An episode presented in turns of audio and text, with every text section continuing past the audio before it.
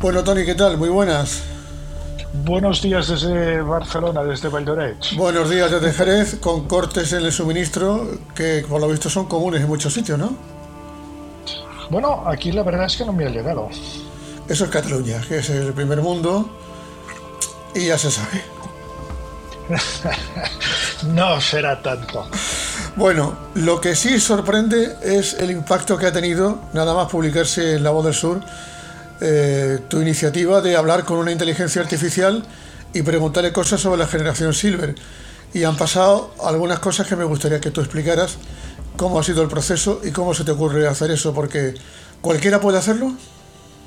Sí, la verdad es que no he hecho nada especial. Lo único que, por curiosidad y a base de oír hablar de inteligencia artificial, indagué y vi que había un, un, un programa, ChatGPT, una inteligencia artificial, y, y, la verdad es que el acceso es muy fácil. Hay que acceder a la web, ChatGPT o OpenAir, y .com y a partir de aquí se te abre un, una ventana tipo WhatsApp donde tú puedes hacer tu pregunta o realizar tu pregunta. La gran ¿En, ventaja español también? ¿En español también? Sí, sí. La gran ventaja, te voy a decir, es que no hace falta, no hace falta saber idioma, saber inglés, sino que tú le pides que te responda en español y te dice que perfectamente. Me dijo, no tengo ningún problema. Y a partir de aquí fue la primera vez que tenía contacto con una inteligencia artificial y lo que hice fue realizarle preguntas sobre un tema, un tema que dominó bastante, ¿no? que es la generación Silver, que uh, fue el, el, título del libro o el tema del libro que publiqué. Y le hice una serie de preguntas, la verdad es que preguntas uh, para mí uh, importantes, ¿no? Como de entrada, lo primero que hice fue valorar su conocimiento, qué describirme a la generación Silver, lo hizo perfectamente. Y a partir de aquí le pregunté por qué somos una generación privilegiada, qué hemos aportado a la sociedad, uh, qué tenemos que hacer para que esta etapa sea las mejores de nuestra vida. Imagínate preguntarle esto, ¿qué tengo que hacer ahora para que esta... Oye, pues las respuestas fueran cortas, rápidas, concisas y completas. La verdad, vale la pena. Me, dejó, me dejó la verdad uh, bueno, no sé qué decirte, con la boca abierta. Bueno, pues como me he quedado yo esta mañana cuando he visto que el asunto que dominaba la prensa nacional e internacional era el asunto del yihadismo, pero que la inteligencia artificial ocupaba un papel bastante predominante en la prensa digital, en la prensa online. Eh, hay preocupación y hay comentarios para todos los gustos. Por ejemplo, la empresa que, utiliza el chat eh, al que tú te has dirigido y con el que has conversado, pues ha cerrado una alianza no con Google, sino con Microsoft, con Bill Gates, que se ha dejado una millonada en el, el convenio que firmaron el día 23. A mí me llama mucho la atención, eh, pero sobre todo me llama la atención de cómo Bill Gates, pese a todo, sigue por delante. Sigue por delante. Bueno, la verdad es que ellos son los mejores conocedores de las posibilidades de estas tecnologías ¿no? de cara al futuro y lo que hacen es posicionarse. Tú eres médico y yo también estoy casado con una doctora. ¿Qué puede aportar la inteligencia artificial a esta historia desde el punto de vista de la medicina? Porque imagínate, Google maneja millones de datos por todo el mundo. ¿Qué se puede hacer con todo eso? A ver, una de las características de la inteligencia artificial es el hecho de poder analizar un montón de datos muy rápidamente, mucho más, y poder almacenar muchos datos mucho más que el cerebro. Entonces yo creo que el principal aporte que puede hacer la inteligencia artificial, el primero es ayudar al diagnóstico. No, no solo al diagnóstico físico, también puede analizar perfectamente no, no, no unos parámetros analíticos de un análisis de sangre, sino una imagen radiológica, un, un, un escáner, un TAC.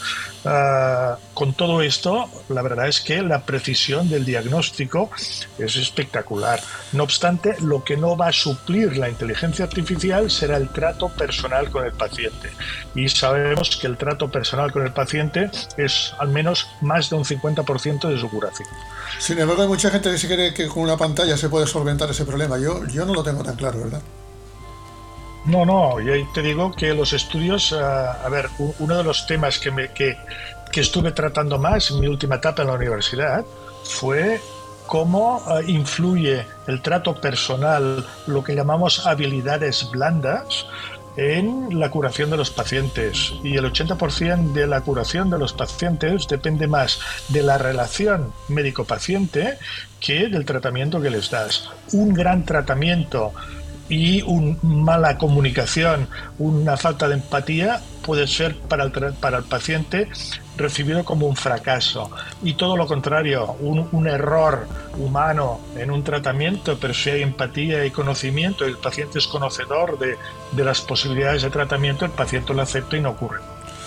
Me llama mucho la atención una, una historia que me contaron de la medicina tradicional china, en la que las armas del médico son su bicicleta, el estetoscopio y una bata. Sí, sí. Es que hemos pasado por una etapa y nos parece que esto es lo normal. me quedo? El diagnóstico, el, diagnóstico se hace detrás de una pantalla de ordenador. Pocas veces se explora ahí al paciente, cada vez menos. ¿Por qué? Porque estamos creando grandes técnicas o grandes técnicos. O sea, la, medicina va evolucionando y como todos los grandes cambios, tenemos que adaptarlo, tenemos que ver qué es lo de la tecnología ha hecho ha creado grandes de intervenciones muy precisas pero se ha perdido este, este contacto humano, se está perdiendo y, hay que recuperarlo. ¿Por qué? Porque es la base, es la base de, la curación del paciente. En resumen, eh, tratamos con personas. En resumen, Tony, que si nos ponemos manos a la obra, ahora mismo podemos entrar en la página web, podemos conversar con esa inteligencia artificial y que eso no es exclusivo para algunos, que cualquiera puede hacerlo. Cualquiera puede hacerlo, no tiene ningún coste de momento. Yo, creo que están en fase beta y esto es gratuito. Llegará un momento que evidentemente todo se comercializa, pero la verdad es que es muy interesante. Hay que saber cómo formular estas preguntas. Es bueno pedirle a la máquina, pedirle a la inteligencia artificial, decirle lo que queremos que haga.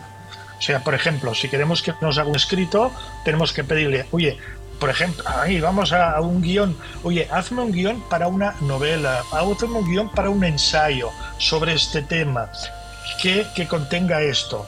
O sea, hay que darle información suficiente para que su respuesta sea precisa. Eh, hoy en el artículo que publicamos a mucha gente le llama la atención la comparativa, un poco extrema, claro, con Skynet, que Skynet es la inteligencia artificial que controla el ejército de los Estados Unidos en la saga Terminator y acaba con la raza humana o quiere acabar con la raza humana. ¿Tú ves eso como futurible, posible, irrealizable o tenemos que tener cuidado? Hay que ponerle límites al control de la inteligencia artificial. ¿Quién la controla? ¿Eh? Bueno, yo creo que, que como todo, cuando nace un, bebé, necesita de los padres para que vaya creciendo, depende de la educación que se le dé, luego este hijo te puede salir de una manera o de otra, ¿no? Yo creo que estamos en esta fase, esta fase estamos nosotros alimentando, porque la inteligencia artificial lo único que hace es nosotros le damos una serie de datos y a partir de aquí ella es capaz de, con la información que va recibiendo, ir formándose su, su criterio y su base de datos.